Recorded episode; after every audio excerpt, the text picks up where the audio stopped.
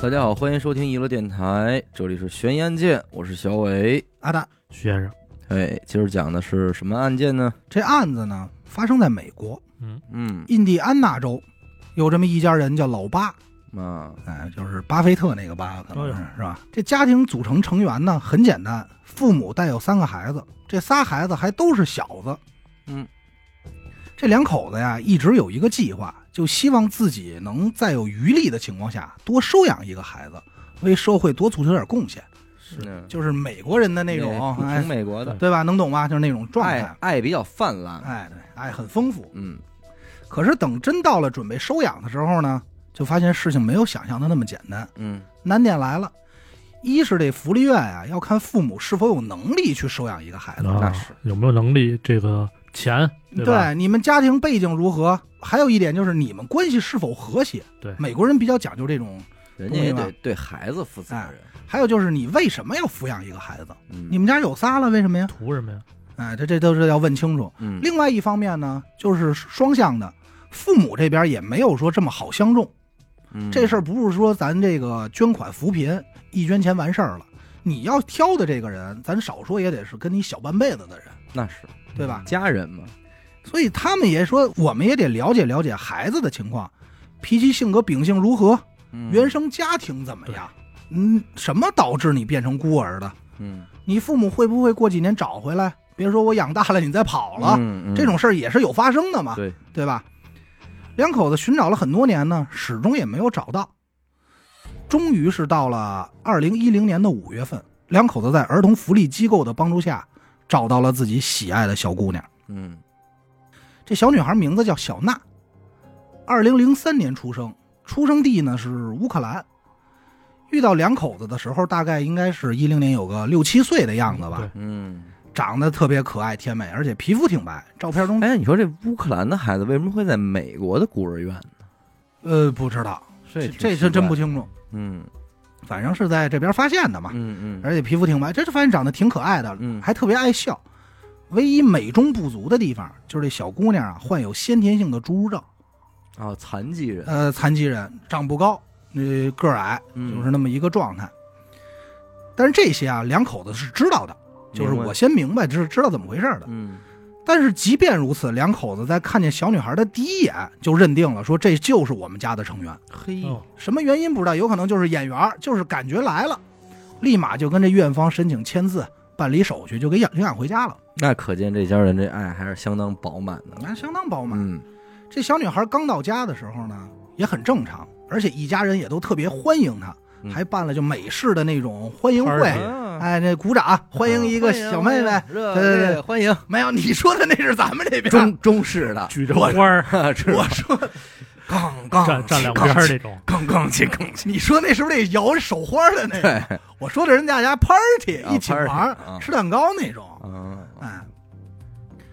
这个但是小娜呢，确实之前呢有过一个不太好的经历，嗯，什么经历呢？就是被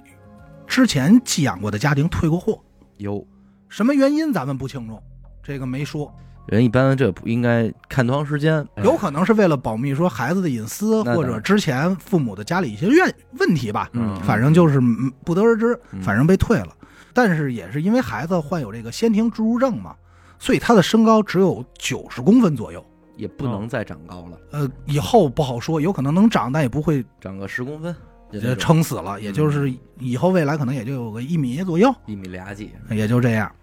而且走路特别困难，我在能找到的视频资料里啊，就看这小姑娘走路属于浑身没劲儿那种，俩腿弯曲着往里抠，嗯，然后上身佝偻着，然后这俩胳膊还得支棱着，就走路有点像说就是丧尸哦丧尸片儿看过吧？就差就往这是走那美种式僵尸电影里呃，边那对对种对丧对，尸就就那么走。如果想不起来，就想着赵本山学那吴老二。哦，就是那么一个状态，很艰那难。他这还有点那种小儿麻痹的这种，呃，就是爽侏儒症导致的佝骨偻骼，病什么这种，就是侏儒症导致的骨骼发育问题。那这是挺严重的一种残疾了，这算是，反正你一眼就能看出来，这小姑娘是病态。哎，但这些啊，都是老八一家在认养之前知道的，嗯，就是他会一直携带这个病。甭说了，我觉得这案子后期那仨孩子估计得欺负这个翻坏，犯坏了，是吧？你先听着，嗯，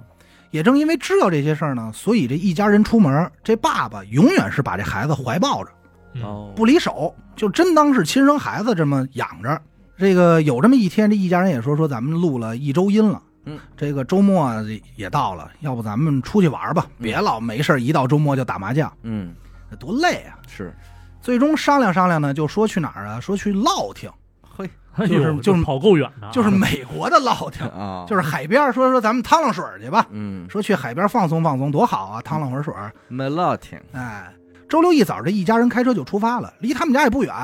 二百七十多公里，开车三个半小时，你就落听吧。这丈夫呢，头天说是不打牌，嗯，但是他瘾头到了，这这谁控制得住啊？是最后就跟朋友说说，咱今儿就玩两锅，明天我早起。是，两锅牌玩完，熬了夜以后，又加上开了三个多小时车，到那儿呢就有点身心疲惫，嗯，说咱们呀，先在沙滩上支个摊儿歇会儿吧，别着急说逛去。 先打一棍儿，没有，不能在那边还打，不像话呀。沙滩上打一波，说歇会儿，嗯因为平时不是都是他抱着小娜吗？嗯，所以他就跟小娜说：“说宝贝儿，听话，爸爸今天太累了，咱先在沙滩上坐一会儿，一会儿我再抱着你去看海去。嗯，”可是没成想，这小娜不高兴了，这脸唰就耷拉下来了。谁说话也不好使，谁说什么也不听，整个因为也是刚来家里嘛，就当时整个家庭的气氛就很尴尬，处于一个冰点。就在这个时候，这小娜自己腾就站起来了，然后像正常人一样，叭叭叭叭叭叭叭就跑到海边玩去了。嗯，就整个过程啊，就给家里人吓坏了。没有小儿麻痹的事儿，没有，就你看不出他之前走路病态那样子，没有了。痊愈了，当时采访的时候说，这孩子的身法可以用健步如飞来形哎容，呦，正常人一样。那然说明落听这地儿行 啊，这是治病是啊吧？是啊，没他妈听说过啊！老八一家吓坏了，就就就大眼看小眼说：“这这孩子怎么怎怎么回事儿啊？嗯，没听说过呀！”也就因为这次经历，这父母就开始暗地里偷偷观察这孩子，嗯嗯老感觉这孩子不对。六岁的孩子，咱们这儿应该也就是个一年级，对，这个还是大学前上班儿早的，学前班儿是吧？嗯也就是这么一个成绩嘛，就这状态嘛。语言表达能力还有这写字书写能力，应该不是很强。对，嗯应该不会不会写什么字儿呢，对，但是小娜啊，经常说一些特别成熟的话，哦哎就比如说这种，小时候微笑是一种心情，长大后微笑是一种表情，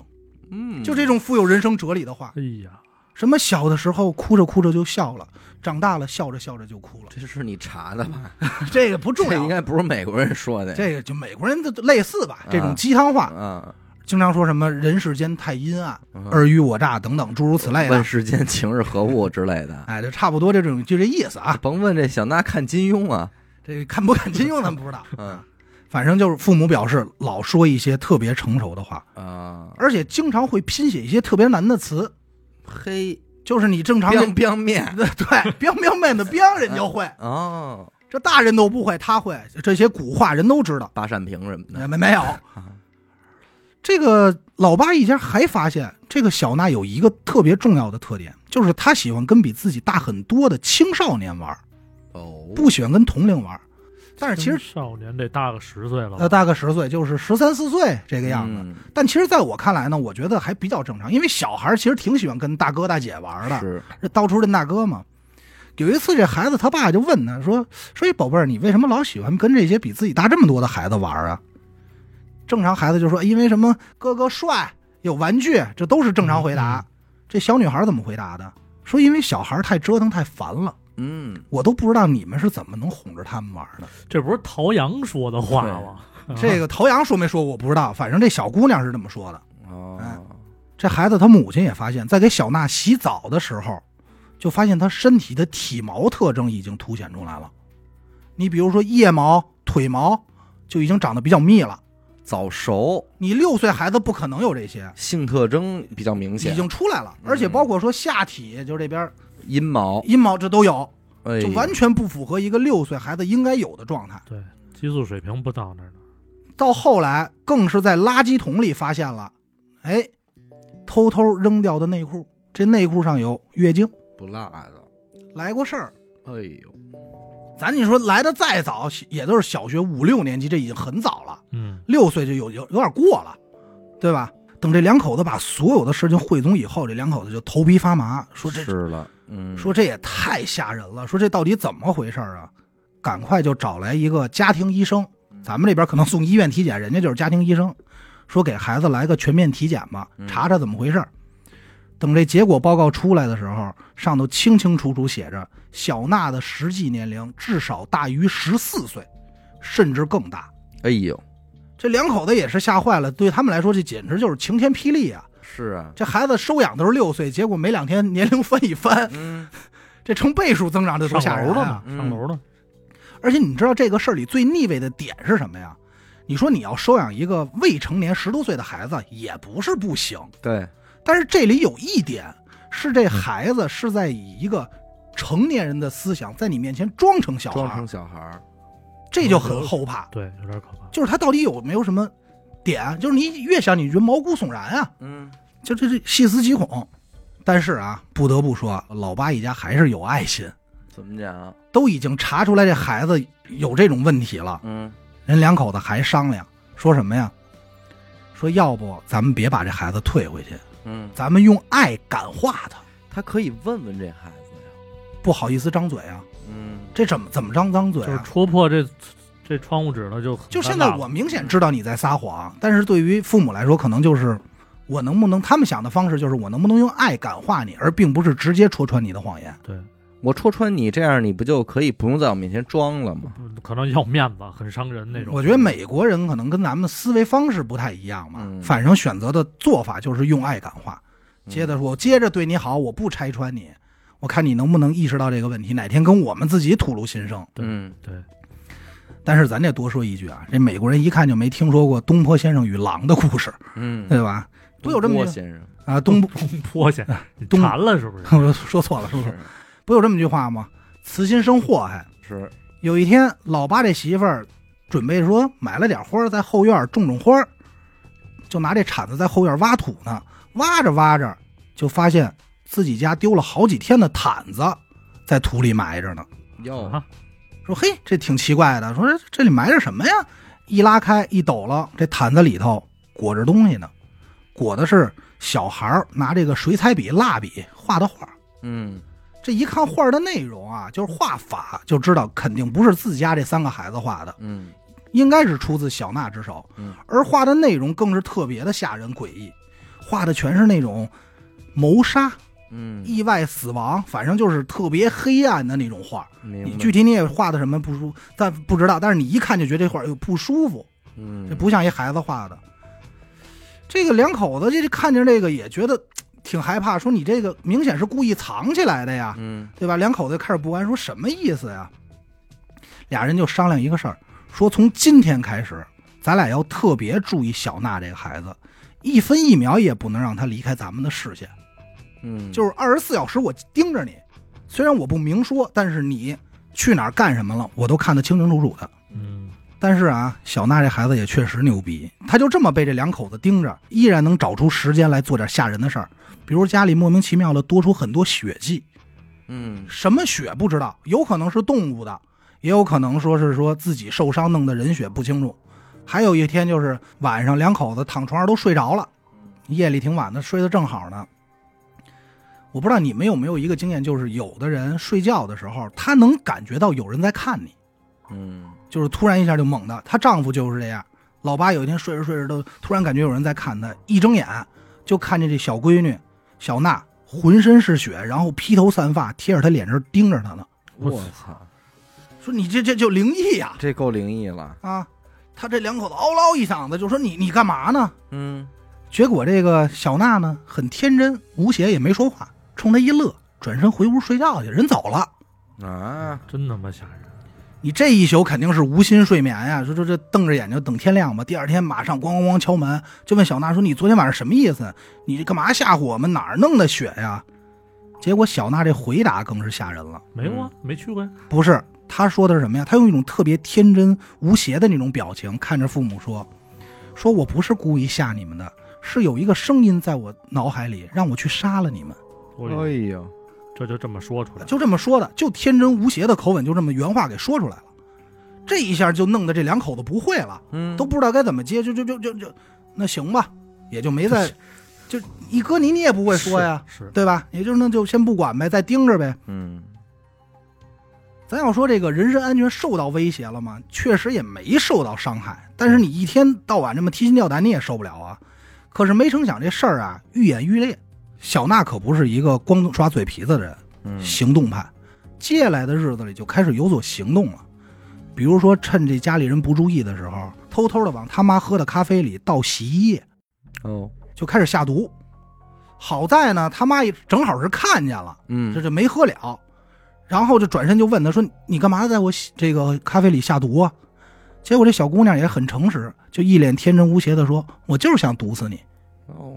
就这么直接，就诸如此类的事儿就很多。我估计听到这儿啊，这好多嗯听众都已经坐不住了。是， 是 你这是什么呀？因为这个情节太像一个二零零九年的一个美国恐怖片了，嗯，英文名字叫《欧粉》，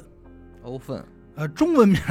欧愤，欧愤，农村人的生活，我英语也不好，啊我就不说这个事儿了，好吧？啊咱们这边翻译呢叫孤儿院，啊，孤儿 我院，以为怨新新能源呢， 没我以为嗯没有，怨是怨气的怨。哎，反正我觉得中文名翻译的更好一点啊，它透出这么一个恐怖感来。是，这个孤儿院呢是美国拍的，在恐怖片里相当有名，但是其实里头内容跟咱们讲的这个案子非常的相似，如出一辙，如出一辙。它里头也没有鬼的事儿。嗯咱接下来呢就来说说这电影是怎么讲的，嗯大家对比一下。嗯说有一对夫妇，丈夫叫小帅，妻子叫小美。嗯也可以是黄毛和什 么呃，的对，对，就抖音非常火嘛，都行，是吧？但我没有人的音色。嗯，两口子呢生了一儿一女，老大是儿子，老二是女儿。嗯，可惜的是，这个女儿啊先天性失聪，听不见。虽然有这样的问题，但并没影响到人家一家人幸福的生活。是嗯嗯，两口子呢特别喜欢孩子，也因为老二有失聪的这个毛病，加上政府鼓励说要三胎嘛，嗯，两口子就说借着机会，要不咱再要一个。嗯，可是没成想流产了。嗯胎死腹中，这件事儿就给这妻子小美带来很沉重的打击，啊，导致她开始长期酗酒，并且做噩梦，自暴自弃，自暴自弃。连锁反应就是小美得了严重的心理疾病，精神出了问题。嗯丈夫第一时间还是挺照顾的，可是时间长了，这个精神病吧，他不好照顾，是麻烦，对你怎么着都不行，对他老找你茬儿。这两口子后来就频频吵架，也是几次游走在离婚的边缘。后来小美自己也意识到，说我这个问题可能有点太严重了，嗯说咱努力积极配合院方治疗，嗯有了很大的改善。两口子呢也是商量说，咱们能不能回到最初的那种幸福美满的状态？嗯，于是就决定了一个计划，要不咱们再收养一个孩子。那这跟这事儿一模一样，嗯一模一，一样，弥补这个空缺嘛。两口子来到孤儿院中呢，一眼就挑中了一个小姑娘，嗯，九岁，长得特别漂亮，小儿麻痹，呃，没没有小儿麻痹，没有这点啊，这不是了，这不是，但是长得特别漂亮，跟小洋娃娃似的，特别可爱。嗯还有一点是什么呀？这个孤儿院的孩子都那儿哎，那儿疯追跑打闹呢，嗯，人这小姑娘就坐在画板前，优雅的画画，哦，哎，沉浸在这个哦艺术的海洋里不是一个嗯 level 啊、的，不是一个 level。怎么看怎么说这孩子太可儿疼了，这么懂事儿呢？嗯，嗯，再通过了解，这小姑娘不是美国人，俄罗斯人，也跟这事儿是不是差差不多多？嗯咱要说不规矩说的话，都都算是苏联。呀，都斯拉夫这块，对吧？嗯，还有更相似的呢，电影中的这个小姑娘之前也被人认养过，有，但她不是退货，嗯是因为之前她寄养她的家庭发生了火灾，于是又回到了孤哦儿，院。被迫被动的这个，哎，被动的。，嗯这小美和小帅听了这个小姑娘的经历呢，也觉得挺可疼，嗯立刻就签字画押，赶快给这姑娘领回家了。可是自打进了家门以后，通过几次接触，就发现这孩子不一样，哦嗯，这如出一辙啊呀，如出一辙。但是电影中剧情是什么呢？小美本来是一个音乐人，这嗯妻子、原本打算教小姑娘弹钢琴，这小姑娘也很乐意学，嗯就从零开始教呗。可是有一次无意之间，这小美就发现这小姑娘会弹琴，而且弹得特别的好，呵家伙，就拿起来那种当当当当当十当，级哎，对对对当，当当哎，当当当哎当，哎，哎弹一弦乐像话 吗咱就说这 意思，他弹的是一弦儿乐，民族哎乐咱器，咱甭管，反正就是那意思。那那弄得特别好，嗯反正也是小伟说的啊。嗯这小美就问他说：“你琴弹的这么好，干嘛还让我教你干啊？嘛还装孙子呀？呃， 对，你说你你就他弹的特别好啊，就是什么什么这个贝多芬什么的都都行。嗯然后这小姑娘这开口也是语出惊人，说是因为你想教我弹琴啊，所以我满足你的心愿。你儿子嗯不爱听你弹琴，你女儿又听不见，你应该感觉很可悲吧哎？呦，这话说哎呦的，这就很成，就不是一个孩子说的话啊！听到这答案，这个媳妇儿也是吓坏了，说说这这怎怎么能这样啊？嗯，通过接触还发现什么呀？这小孩懂得特别多。有一回，这个两口子在厨房呢，这丈夫猛地就把这媳妇儿给抱住了，说：“哎呦，秀秀琴，秀琴，就想激情一下，来一发。嗯，”结果一回头，发现这小姑娘就在厨房门口直勾勾的看着他们俩呢。嘿，这一下这，这俩人也没兴致，就吓坏了，就赶快就穿上衣服，说：“别弄了。嗯，第二天，这孩子母亲呢就想着说：“我怎么跟这孩子解释一下这个事儿？就是这个是一种爱的表现。”正想的时候，正想怎么解释的时候，这小姑娘就特冷静说了一句：“不就是操吗嗯，？”就特别粗俗。这里是我翻译成中文很粗俗，它英文原文里也用的就是很说粗惹俗。哎边， 没有没有，不是这个，嗯，说了一些俄语，啧，日了币， 不了别胡说八道啊！嗯一会儿有俄罗斯听众揍你。日啊了币，哎，而且还发现这小姑娘报复心理很强。嗯，因为她老穿那种特别复古的衣服，就是那种洋娃娃身上的那种复古的裙子什么的。嗯就跟马小燕儿那呃个，没没有，嗯你别老提我媳妇儿弄说给够吓人的。嗯，所以她上学的时候，同班同学就老嘲笑她的衣服。哦，她报复心理很强，她就趁人不注意的时候，把这些孩子就从楼梯上给推下去了，哎呦，这就导致你小时腿候是不是也嘲笑你穿衣裳来着？没有啊？ 人都说哎，这孩子真潮，哎我小时候都这么夸我。穿衣服都潮的， 什么这么潮？家里人也不给晾，刚刚洗完就穿上了。是，不 就这一身儿吧？ 哎 我呀讲这样子多吓人！我这恐怖是哎恐恐怖电影儿，哎他妈让你们俩想我还。有水儿呢，你看看，又扒了摊都儿，没干，又他妈还有洗衣服那泡儿 呢。对，一看就自己洗 的，说自立自强的好孩子，哎呦，我刚才说哪 儿了？潮 啊，长那衣服潮。衣服长，不是我小时候 说嗯，说说啊，报复心特强，报复给心孩特子强给给人家孩子给推下去了，推下去了，腿都摔骨折了。嗯就种种迹象发现啊，就把这些事情反映给自己的丈夫。嗯，但整部影片里，丈夫小帅是那种又傻又天真的一个设哦定，啊，就不在乎这个。呃，不在乎，不是不在乎，是无论发生什么事儿，他都不会怀疑自己认养的孩子。哦，他说这是个孩子，说你不要跟孩子想的那么邪恶，嗯只会埋怨自己的家人不够包容、不够大度。啊，小姑娘呢，也是借此机会，很有心机的把自己给弄伤了，胳膊给弄断了，诬陷自己的母亲，挑拨夫妻关系。喂，再加上小美以前就有精神病史，嗯当时就被打了镇定剂，给送去医院了。等到这块儿的时候，电影就已经变成两个女人之间的那种攻心计了。明白，就勾很心斗角。对，就很恐怖，嗯细思极恐。就在母亲住院的当天夜里，被领养的这小姑娘开始给自己描眉打鬓、捯饬、哦哦化妆，喷儿啪的，而且啊，很温柔的照顾、安抚自己的父亲，还给自己这个父亲小帅倒了酒，酒里还下了药，想借着酒劲儿和父亲失落的这个状态发生关系，来一发，嗯，动换动换。就在马上要成的时候，这姑娘都已经骑身上了。嗯，突然，他爸意识到说这是干嘛呢？哦，意识到这个事情的严重性，一下酒就醒了，推开，就推开了。这小姑娘一看事情败露，直接就拿这刀噗噗噗几刀给小帅捅死了，杀了，杀了。哎呦，也就在当晚，在医院的这个母亲小美接到了俄罗斯院方的电话，嗯说这说，因为她之前也调查过这小女孩的身世嘛，嗯那边就说这小姑娘根本不是来自孤儿院，嗯，而是来自一所精神病院。哦，他的实际年龄也不是九岁，而是得了一种什么垂体激素紊乱症嗯的这么一个病症啊。他实际年龄为三十三岁的成年女性。嘿，嘿，到这儿，整个你不觉得就跟咱们说的这个案子一模一样一吗？样对啊，哎，而且还知道什么呀？这个孩子之前被寄养的家庭，就是因为小女孩勾引父亲未遂，才起了杀心，纵火杀了这一家。哦，这简直就不是说小姑娘，这就是一恶魔有了，案底啊，有案底，这就是一个恶魔呀。知道这消息以后，妻子也马上开车冲出医院，嗯赶快救家去。可回来的时候为时已晚，丈夫已经被捅死了。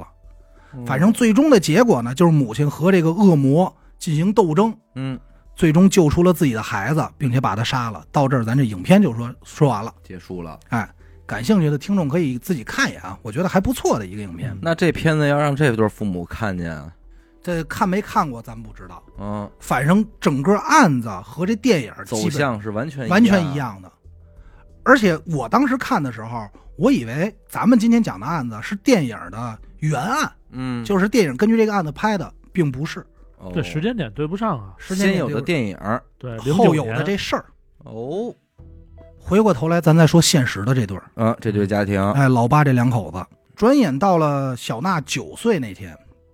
这家里美国人不都有这个办 party 的习惯吗？嗯人多热闹，美国家庭都这样。而且他们这个美国，咱看电视剧、电影里的那种家庭，不都是有一后院儿、草地，然后摆的什么玩具、滑梯各种的，嗯为小姑娘庆生。他们也是这么给办的。嗯因为美国人对领地意识比较强嗯，所以很多人就在自己家的后院儿围了一圈篱笆，嗯有的用的是这个铁网，嗯，老八他们家用的就是铁网。生日当天，亲戚朋友来了不少，这忙活的最累的也就是这两口子。收份子 啊，不是收份，没有份子，啊，妈九岁了还收份什么子，份子？这老想着挣钱，像话吗？嗯，哎，就是我刚才说哪儿了？收份子没有收份那个啊，就说这个端茶倒水、送送蛋糕、点心捂的，他妈这忙前忙后这，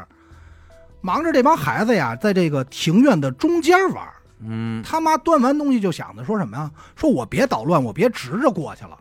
嗯我绕一下，我溜边儿走不就完了吗？对绕开你们，整溜达到这个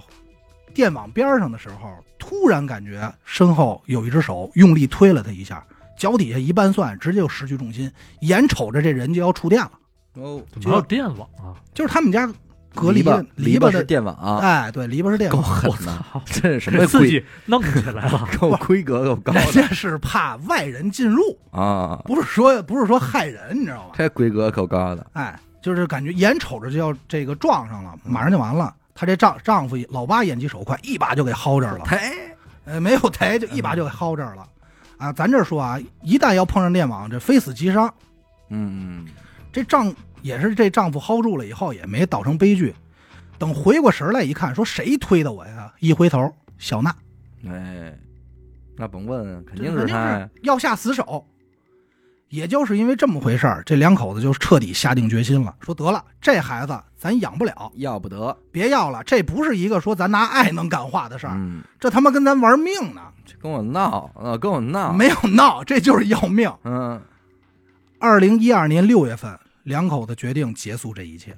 嗯，带着这么多年收集的证据、医院的体检报告、心理医生的证明，还有这家人这么多年受的委屈啊，嗯这小姑娘是如何策划杀死我们的，嗯全部的资料来到了印第安纳州的法院，就希望把这养女小娜的年龄改成成年人嗯，不能再这么继续骗下去了。嗯，很快，法院的审理结果也出来了，上头清楚的写着，小娜并不是一个2003年出生的孩子，而是一个出生在1989年的成年人。一九八九年，你想多大了？一二年国可以说是二十三岁，嗯，这就是成年女性了。相当大了，但是两口子呢，不得不说，虽然是改了他这个年龄啊，嗯但是还是说挺善良的，嗯充满爱，并没有说放弃这孩子，或者说你不是我们家人了，并没有，只是说咱们呀别在一块儿住了，嗯你也是成年人了，是不是可以照顾自己了？啊独立了，哎，你不要再以这个孩子的身份到处去骗了，嗯咱们就不要住在一块儿了。老八一家呢也选择说，我们搬到加拿大、美国，我们都不待了， 跑多吓人路。了，哎，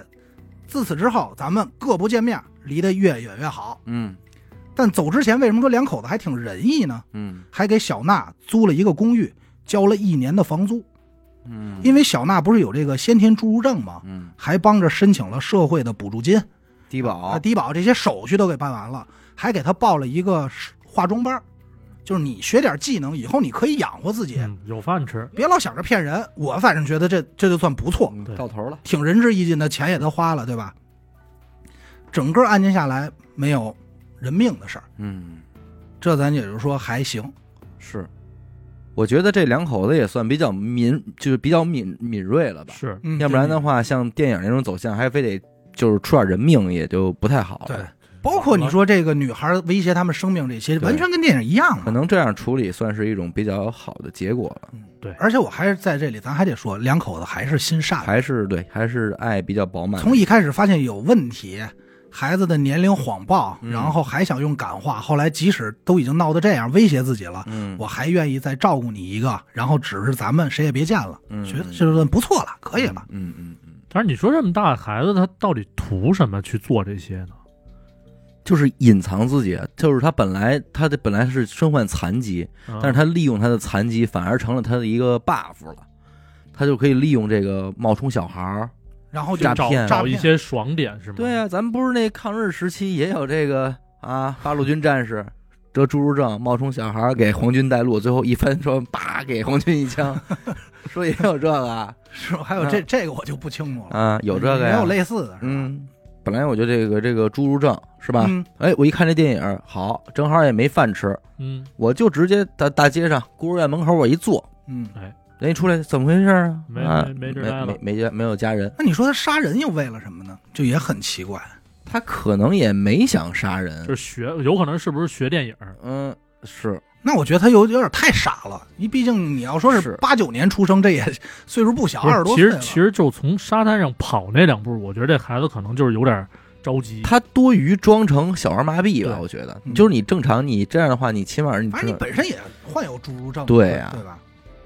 但不过确实说实在的，他这个小女孩不好装，因为她这生理期什么的她都有，嗯你这个要想一直不被发现也挺难的呀。嗯到这儿呢，案件没完，啊，还有哦后续。时间转眼到了二零一四年，那越来越近啊，越来越近。这搬完家的两口子呢，突然之间离婚了。而这个当时收养的小娜也神秘失踪了，不再住在那个公寓里了。等再有消息的时候，就是二零一九年，两口子分别收到了美国法院的恶意弃养通知书。恶意弃养，对，恶意弃养什么意思呢？大概意思就是小娜确实可能是一个孩子，是被这两口子恶意弃养的，嗯并不是像刚才咱们之前说的那样的。哦，就是反反复复呗，来一反转这边哎儿。大反转，嗯，就是谁能想到有这样惊天反转？美国人他也吃瓜呀，嗯，就跟咱们一样，一下这案子就炒得沸沸扬扬的，无人不知，无人不晓，就成了美国非常著名的一个案件。加上它又跟电影的内容完全契合，嗯就是情节很相似，大家就说怎么回事啊？那这事儿呢，还得从小娜失踪开始说起。其实她并没有失踪，嗯而是被新的养父母给收养了。哦，她新的继父继母，咱们这儿就称老麦两口子。嗯其实叫什么不太重要啊。他们得知了小娜的遭遇以后呢，非常气愤，领养了几年以后，就于二零一六年开始找地方法院申诉。起诉之前老爸起诉弄好了重点是什么呀？说我们收养的这个孩子小娜绝对不是成年人，希望能把孩子出生的日期从一九八九年改回二零零三年。嗯可是因为当时这案子是二零一三年结的案，嗯，就是二零一三年、一二年这这个节骨眼儿刚结的，没多长时间，所以当时就被地方法院给驳回了。嗯但是小娜的新任父母呢，非常坚持，一直认为自己这孩子受了不白之冤，就是我要洗刷他，你们不能这么污蔑这个孩子。坚持一直向法院申诉，最后在二零一九年的时候，成功的把老八夫妇以弃养罪告上了法庭。这是怎么讲的呢？哎，这个咱就得说说到底怎么回事儿了。嗯当时被告上法庭的老八两口子呢，直接也是懵了。嗯原本以为说这事儿都结了，怎么又回到自己对头上了？就开始筹备当年的各种资料，准备打这场官司，同时还找来了大量的媒体哭诉，说这孩子真的是个恶魔啊，他就是个披着这个小孩外衣的成年人，怎么怎么样，嗯就把刚才我给大家讲的那一切全讲了。嗯，也就是一开始咱们说的这个，都是老八家人的一面之词，哦，明白吧？而在此期间，新的养父母也没闲着，嗯咱想一问题啊，咱做一个假设，就是假如小娜确实是零三年出生的孩子，嗯她被遗弃的时候应该也就九岁、十岁的样子，嗯而到了二零一九年，这孩子十六了，他已经有完整的表达能力了。嗯九到十岁，咱还可以说是个孩子；十六了，他就有这具备这种能力了。嗯所以，新的养父母也开始带着小娜上各种节目，讲述自己的经历。哎呦，哎，你忽然让我想起来，你还别说，咱这边有这案子，嗯，大兴那边嘛，然后有一个那个女孩儿，但其实也不是女孩儿了，四十多了，但就因为她有这种侏儒症，她就能装那种十六七的小姑娘。哦，我想起这词儿叫什么？叫什么“袖珍女孩”这种，啊，对对对对吧对，袖珍女孩就是对这种侏儒症患者的一种爱称嘛。对对，哦，嗯然后丰台法院就不是大兴法院判嘛，就怎么回事儿？说这这女孩更狠，她冒充仙儿，你明白吧？天山童姥这哎级，别啊她冒充那种东西 神，仙冒充生神仙，完了玩上身这块儿的，完了反正跟男的谈恋爱，最后被男的给告了。在法院上还装成小姑娘，不是那样的什么什么，但是其实咱们一看就知道，这绝对四十多了，哈哈梳俩辫子， 但是他长得就很小，很小，对，差不而且多你五官还是有一那种小孩的状态，但是你还是能一看，但是你一眼还是能感受到他是他一的个年病龄态，，对对对，年龄的存在，就是他他是他是一种病态的，对啊，，对，你看这这我还真不清楚。嗯呃，咱刚才说回案子啊，嗯这养父母就带他上各种节目，在节目中，这十多岁的小娜就开始讲说当年到底是怎么回事儿，这嗯是她的视角。首先，先提到的是她第一次被养父母退货的原因。她之前不也有一个被退货的经历吗？嗯怎么回事呢？说原本一家人相处的挺好的，就因为一次意外，他们家的小孩子、小儿子受伤了，嗯，导致继母认为是他干的，嗯，才把他退回到了你福看利这院。不是亲的还是不行，对对，你就是猜忌多，误认嘛，并且还说了说，还解释了说，他们说我大半夜里装成这个一身血鬼，嗯，他说我没有抹血，但是我确实大半夜找过他们，原嗯因是因为我做了噩梦，哦，啊，我想找我父母安慰我一下，嗯就哄哄我，嗯并没有故意要吓他们。而且新的养父母也特别给力，在采访的时候说什么所谓的体毛、嗯这个月经这些问题，包括说有杀人的幻想，说我们在寄养他这些年里没发现从，没出现过。嗯你这太扯淡了，你们都是在胡说八道。嗯还讲述了小娜被遗弃在公寓的时候是怎么度过的。嗯因为当年被遗弃的时候，如果按零三年算，她还很小嘛，是完全没有自理能力的，对，没法活呀，没法活。所以她安在她，所以她被安置在公寓以后，每天一日三餐只能吃罐头，嗯，就是那种纯垃圾食品，还不如麦当劳那种呢，你知道吧？啊嗯嗯整个屋里脏乱差，臭的都不行了。嗯等这两口子第一次见着小娜的时候，整个人皮包骨头，嗯，瘦的都不成人样了，严重的营养不良。嗯，而且这回他们坚持要打赢官司的原因，并不是说要判了老八他们，嗯他们是希望把小娜的年龄改回二零零三年，因为你不改年龄，这孩子没法 上学。对他今年都不敢年龄，他得被判成四十多了都。对，今年是四十多了，嗯，那会儿已经他，你想他一二年那会儿就快快三十了嘛，是，对吧？但是也因为这个案子当时太有名了，而且都是公说公有理，婆说婆有理，嗯就变成了一个时间特别长的拉锯战。嗯，当时美国老百姓也特高兴，天天就在网上各吃种瓜，福尔摩斯就开始分析站队了，嗯吵得特别厉害。而大部分人还是站在老八一家的视角的，挺老八，可能就是因为这电影儿，就是因为这电影，因为大家更希望这个事情能像电影一样那么戏剧性。来一个真实的，对，说说这多好，大家这乐衷于。最终呢，法院是比较给力，拿出了两项决定性的证据，嗯，一个是当年小娜的体检报告上不是说这孩子至少十四岁以上吗？嗯经过调查发现，这份报告被人篡改过。嗯啊，而上头的真实内容写的是小娜应该是一个十一岁的未成年人，哦，就比人家可能大两岁，嗯对，大一点点嗯，但是反正不像她说的十四岁往上，甚至于不知道多大。嗯第二就是法院也找到了小娜在乌克兰的亲生母亲，啊还能找能找着能找着，四十多岁了。哦，啊，为什么弃养咱们不得而知啊，嗯但是从她亲生母亲这儿就能很轻松的拿到小娜的出生记录，对嗯，那上头是清清楚楚写着小娜是二零零三年出生的，患有先天性侏儒症的女孩。嗯这就基本上可以说铁证了。所以法院直接就判小娜为二零零三年的出生的女孩，嗯而老八一两口子呢就被判了为弃养罪。嗯原本这个案子呢，应该说是完了，嗯可是老八两口子不死心，花了这这个重金保释出来以后，出狱还想翻案，想让法院重新审理。但是因为这个案件牵扯的人特别多，证据又特别繁琐，一直到二零二零年的十月份，说再次审理，结果赶上疫情来了，就又推迟到二一年六月份，这么近，去年了，去年。嗯，可是二一年六月份疫情也很严重，也很严重。就推迟到了今年一月份。二零二二年一月份，，对，新鲜出炉的结果，俩月之前，刚出来的。这个老八秘制小汉堡， 啊没有、他们啊、家吃到嗯产业了。什么乱七八糟。嗯哎，前两天刚出来这个，最终结果就是老八夫妇确实为弃养，啊，这孩子就是二零零三年出来的，白折腾。那他那俩人认罪没认罪啊？我觉得他不可能认罪，那你得说出你诬陷这孩子的原因啊，就是不想不养，想养，不想养啊，不想养了。反正原本这个网上闹得沸沸扬扬的真实版孤儿院事件，嗯，就变成了邪恶父母弃养案，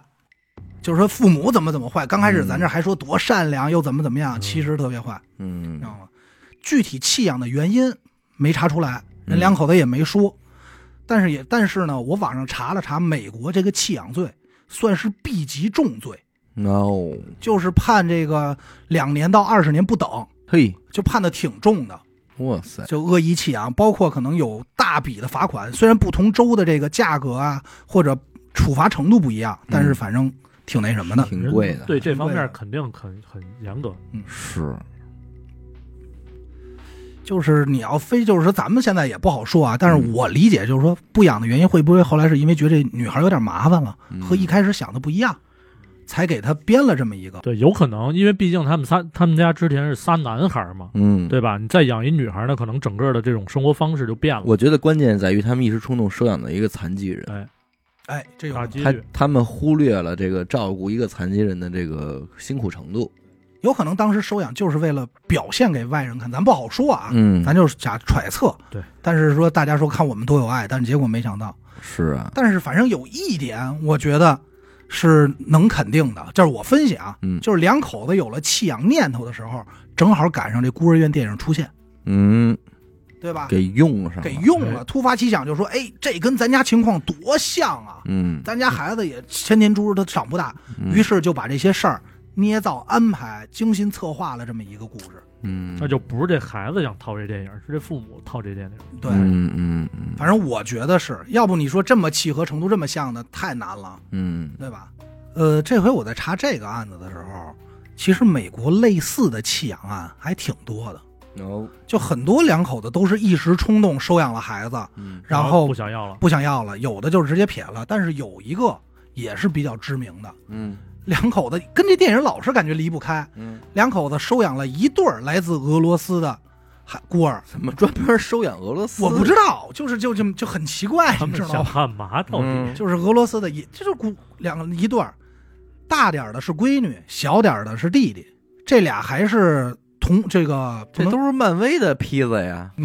对漫威这的是猩红女巫和那谁呀？快银快是吧嗯对啊，啊，刚才那是黑寡妇，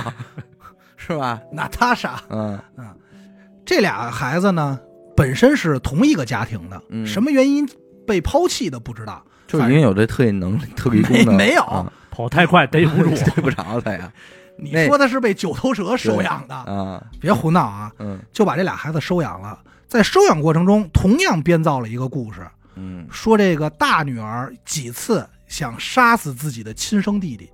哦，怎么怎么样，想从阳台推下去，啊各种原因，反正就说，因为孩子其实他是没有话语权的嘛，嗯， 嗯，最终就把这孩子又再次退回给了孤儿院，退了这一个，就退了老大这姑娘，也留了一儿子。留了一儿子，养的挺好。嗯说这个老大可能因为原生家庭的原因吧，反正是有疾心理疾病，嗯老大当时被退回去的时候，还问父母说：“你们什么时候来接我呀？”这父母还说：“啊过两天我们就接你了。”嗯但是其实老，但是其实老大还挺成熟的，他就明白不会再有人接他了。哦哟，这个时间也是跨了，当时这个案子也很有名啊，嗯大家就说这孩子怎么能这么邪恶？时间可能跨了十多年过去，就是类似于一九年这种嗯嗯嗯时间点，一个新闻媒体的组织说，我想查查这件事儿，就是说采访一下，就千里迢迢又找到了当年被遗弃的那个女孩，嗯，说采访一下。结果那女孩和这两口子说的当时的话蛮拧，完全不是一回事儿。完全不是一回事儿。说一，我压根儿没打算杀过弟弟；嗯二，我也没伤害过他们家人，嗯，但是他们就找了个理由给我弃养了，然后怎么怎么样。那他应该以现在这个成年人的思想，能回忆出来当时为什么不要他呀？他们不知道原因，没感受到，没感受到。他说很有可能就是因为误会吧，嗯，就是这是这个女孩成年以后意识到的，嗯说可能有一次跟弟弟闹着玩儿，然后弟弟受伤了，从此以后父母就不太喜欢了。所以你看，这收养这事儿，我们大概看到的还是嘖太阳光了，想的，对但就其实里想边的太太简阴单暗了。面，这种寄人篱下的感觉，嗯还是挺挺麻烦的。而且我跟你说，他这里很有可能有一点，嗯这个老大闺女岁数大了，有可能大家觉得父母觉得她忘不了原生家庭嗯那些，但是老二很小，还怀里抬里怀里嗯就是好喜，哎，对，没准保不齐他就能认得。但理论上不应该接受他退回，因为你在领养那一刻，这些这你说的这一切都应该是你就是提应该前接受，应该接受的嗯。但是退回的时候，咱就说，嗯假如是你的亲生儿女，这姐姐老想推这弟弟，你能给他扔了？对呀、你能给这大姐扔了？啊那也不你也只能忍着啊。那为什么你收养了你就可以给退回去啊？是不是也不合理？但是当时退回的人家是拿了充足的证据嘛，嗯就说这孩子要要害我们嗯家他人。什么？证据你也不能给他退回孤儿院，你是监护人了，嗯，对不对？你再有证据，其实说白了，你也也也也应该是你去教育这个孩对子你了去教育他了，嗯是吧？这反正这里边肯定还是有这个我觉得纰漏的，有点重男轻女，可能对，这种你看保不齐嗯因为保不齐当时只收养一个，人家不同意，嗯会不会有这种，咱就不揣测了啊。嗯反正最终结果是什么呢？就是这个被退回去这大女儿，最后长大成人了，也是成家立业，找了个老公，嗯挺好，而且还在干一件事儿，就是帮助贫苦山区里的孩子，嗯，就是给人上课呀、送药啊，就是这种。那还都义行，务没工作到嘛没因为这事儿变什么心理阴影，没有，反而变得很博爱，很很积极，对，很积极，因为可能他意识到自己是遭遇过这种不幸吧，吃嗯过苦的人，对，所以反而就是，但这种事儿就是还挺多的，你自己去看的对话。，因为你看他所有这退还，我觉得认为其实都是不合理的，除非说是人家不让你养，不能说你自己想养不想养的。你别说人了，你领养个嗯狗，你也不能说我领回来几天，因为它撒尿，我又给它扔 了，那这啊对 这这不就有行，道理。对吧？那你没没想好，那更何况是一人了嗯，人呢可能发生的事儿更多了。你说我领回来之后，丫天天不好好学习，我辅导他功课太累了，我觉得这是原生家庭问题，所以我给它退回去了。不那讲他理妈那人家原生家庭，人家要是他妈的倒背如流呢，嗯，对你怎么不退回去呀？你有这能力生这孩子吗？我估计啊，咱们讲的这个案子也是因为这两口子意识到退回去不会，要不遭到社会谴责，要不嗯就没那么轻松。对，肯定人家不要了。，对，所以才编了这么一套跟孤儿院一样的故事嗯，背景，说他之所一他骗我，他不是孩子；二你威胁我生命，这你总能让我退回去了吧？才出此下策，估计是还是有点狠，嗯，那挺狠肯定。你别说，就这亲生的，咱说实在的，都都会有那闪过几个念头，说我不要呀。是小娜的父母亲不就是不要了吗？嗯，更别提说这个收养了，对对，是吧？对肯定是一个个非常艰难的事儿，所以这还是说，你可以轻易的不要去选择领养。我觉得做善事啊，还是它不是一时间的你的念头，，嗯还是要持久。你要一时兴起的话，不如就捐点钱，对。对对吧？因为领养注定肯定是一个更加需要这个责任和付出的事儿了。你这么现在这么一看，你说他到底是在积德行善，还是在作恶呢？哎，对，这这就又不好定性了。好吧，感谢您收听一路电台，这里是悬疑案件。我们的节目呢会在每周一和周四的零点进行更新。如果您想加入我们的微信听众群，又或者是寻求商务合作的话，那么请您关注我们的微信公众号“一乐周告”。我是小伟，阿达，学生，我们下期再见。再见。拜拜。